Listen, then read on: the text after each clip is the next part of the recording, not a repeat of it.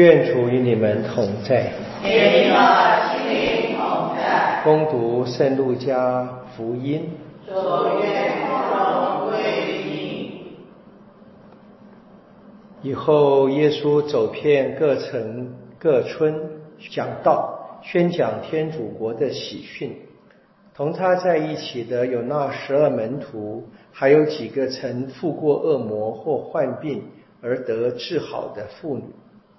有号称马达勒纳的玛利亚，从他身上赶出了七个魔鬼；还有约安娜及黑洛德的家宰姑沙的妻子，又有苏珊娜，还有别的许多妇女，他们都用自己的财产资助他们。上主的圣言。基督，我们赞美你。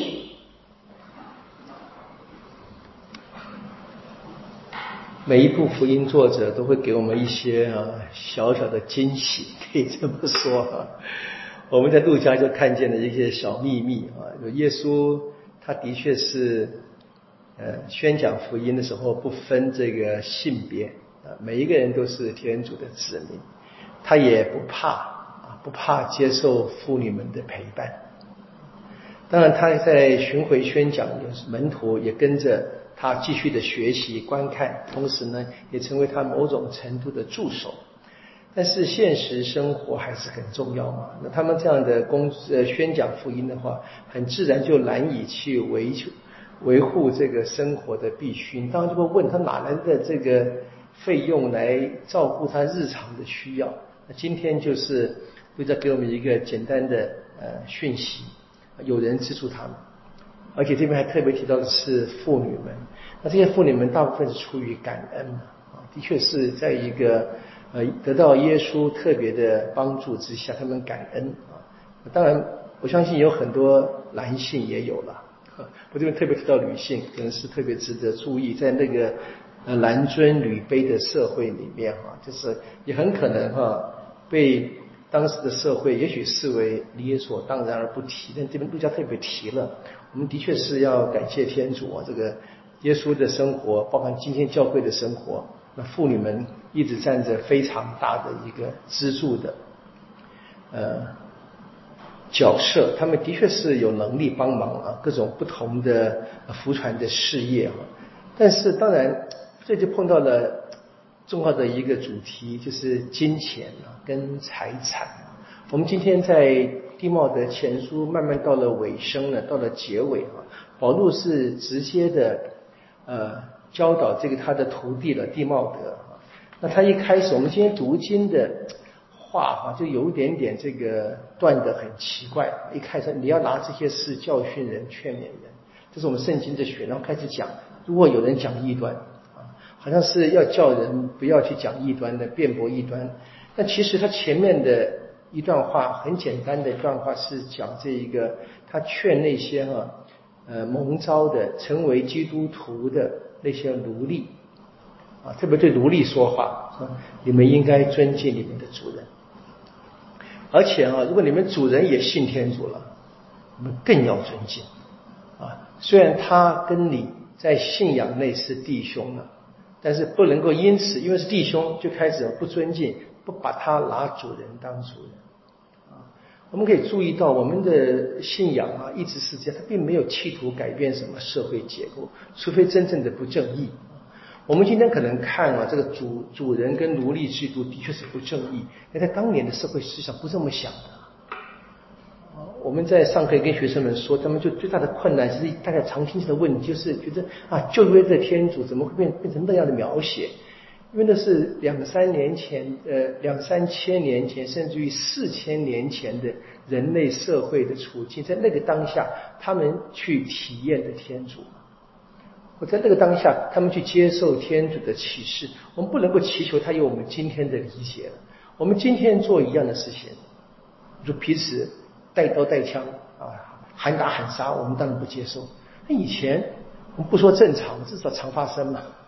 那这个是很大的差，这边是一样。到耶稣年代是有奴隶制度的，所以呢，那很自然。当一旦领了洗以后，我们注意到保禄说了哈，不再分男人、女人、犹太人、希腊人啊，主人奴隶或自由人或奴隶，那不是说真正通通都让这一个本来是奴隶，就好像好像解脱了一样，没有，而是我们要超过社会的期待。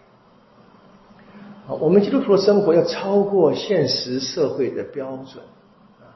主人当然要很小心的告诉自己，现在我们这个奴仆他也是我的弟兄，对他更怎么样爱护一点点，宽待一点点。他当然还是奴隶嘛，但是在生活上，主人会反省的，他过去对奴隶的态度正不正确？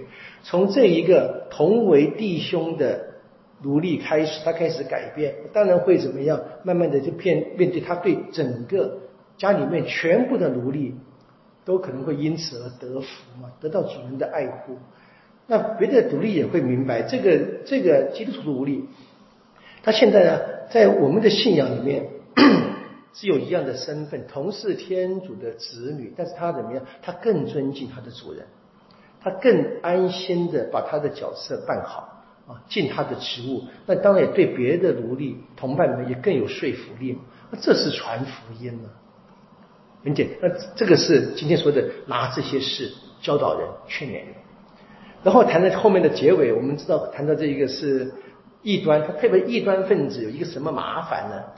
麻烦他说他们拿这个前进当做获利的源头啊，就是简单讲就是我们所谓的这个神棍用宗教敛财。这个情况在古今历史的古今中外一直都有啊，这个也不用太太太诧异，只是。那作者说了，前进，它的确是获利的复原的，的确是的。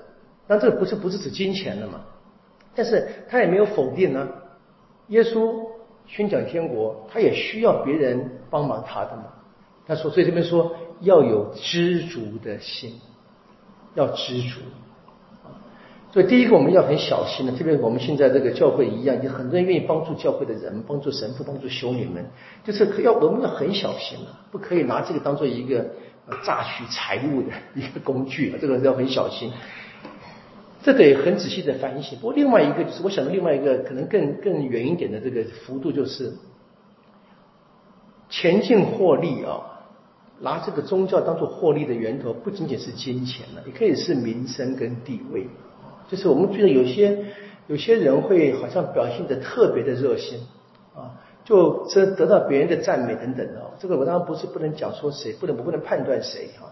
但是有这种例子的，方济有一个个故事啊，有一个故事，有一个年轻的弟兄啊，他是年轻的神父，他做弥撒，然后呢，他就比别的神父们做弥撒时间更久，更久啊。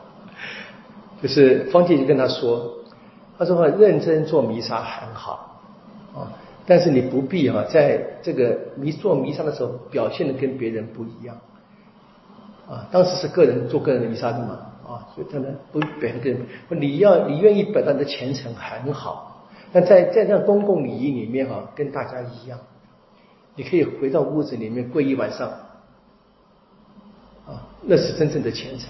方济也说了嘛，福音说了，你在内室里面做的事情，我们常常看见我们教友教会的教导，我我们不能判断任何人，有些人有的人是很很热心嘛，连身体就跪一下。